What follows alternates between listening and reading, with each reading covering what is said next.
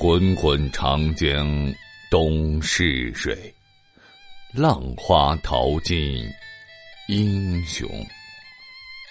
中华民族数千年的文明史，如雄风，携带着岁月的尘埃和先人们的铿锵行迹，绵延而来。然而，由于年代的久远，朝代的更迭。加上人为的篡改或歪曲，中国的历史上留下了很多谜团，这些都极大的激发着人们探究历史细节的好奇心。敬请欣赏《中国历史真相》，播讲人绝唱歌，欢迎您继续收听。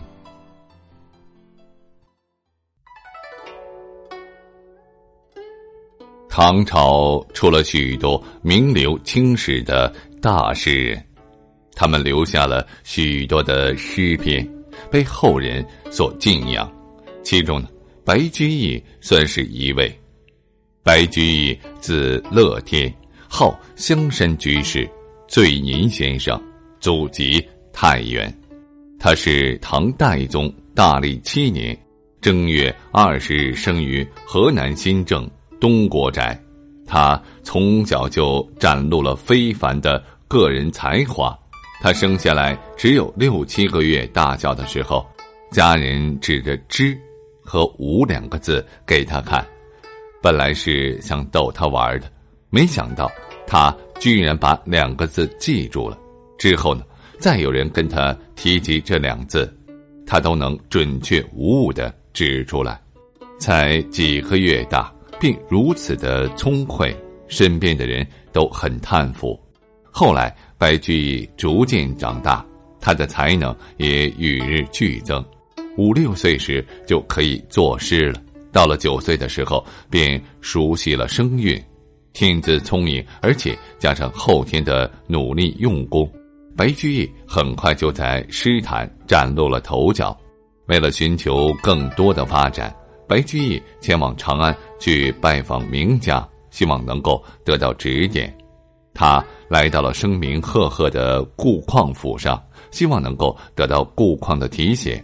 可是顾况目中无人，看不起眼前这个小子，便出言讽刺道：“京城的米价可是贵得很呐。”他的意思是。长安城不好混，让白居易知难而退。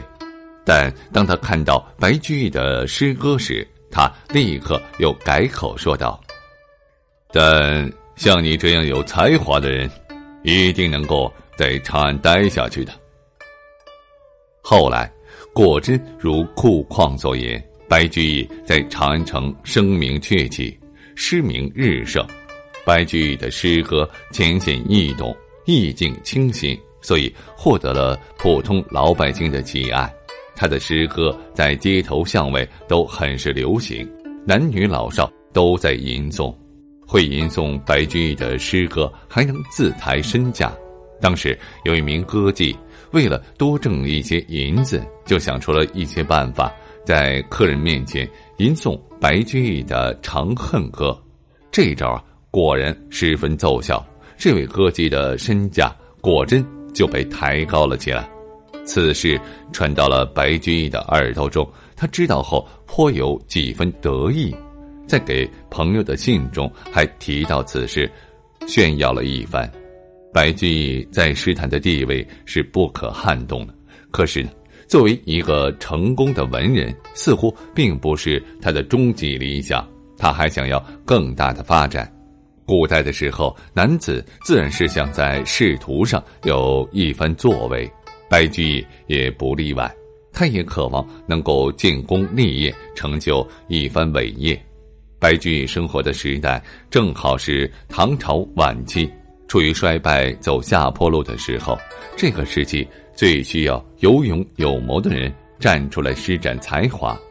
白居易就在这个时候，面对藩镇割据、政局动荡的局势，发表自己的高见。他发表的言论虽然都是忠言，但有一些谏言由于过于激烈，时常会惹得皇帝不高兴。比如，他上奏皇上，希望皇帝能够精简后宫，遣散部分宫女，以减少开支。皇帝听后十分气恼。对白居易很是不满，可是白居易遇到他看不过去的事情，还是会继续直言。渐渐的，他招惹了不少的敌人，这些人都在暗中使劲，希望能够扳倒他。后来有一次，宰相被刺，白居易要求追捕主谋，可是其他官员却趁机说白居易越权，然后他们在皇帝耳边进谗言。白居易就这样被贬到了江州做司马，仕途遭遇到了不顺，白居易却还是不肯甘心，就这样服输。他在江州期间一直等待机会，希望能够重返京城，而这个机会最终也被他等到了。再一次重返京城，白居易逐渐在残酷的政治斗争中学会了忍让，他不再像之前那样据理力争。得理不饶人了，而是学会了亲和和躲避。看到自己一心想要大展拳脚的地方，已经是让自己如此的失望。白居易渐渐死了心，他不想再待在京城，找了一个机会，他自愿去外地做官了。在白居易的晚年岁月中，他过着悠闲自在的日子。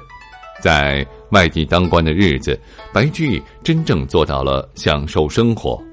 那个时候，他虽然已经年迈，但却开始在家中蓄养大量歌姬，让这些女子学习乐舞，供他享乐。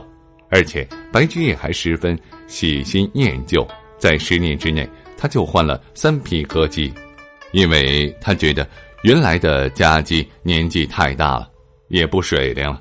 可是那个时候的白居易自己也已经六十七岁了，对待女人呢，白居易似乎并没有他在诗歌中表现出来的那么怜惜。相传他有一位好友，好友有一个小妾，名叫关盼盼。白居易的好友死后，关盼盼寡居十年，没有再嫁。白居易后来写了一首诗送给关盼盼。意思是谴责关盼盼没有以死殉夫，对不起亡夫。看到这首诗之后呢，关盼盼便绝食而死。后来白居易生过一场大病，好了之后性情似乎有所转变。他先是遣散了自己府中的歌姬，随后对其他的女子似乎也有了一些悲悯之情。逼死好友小妾的这个经历，虽然未必是真。但白居易晚年沉迷于声色，却是确有其事的。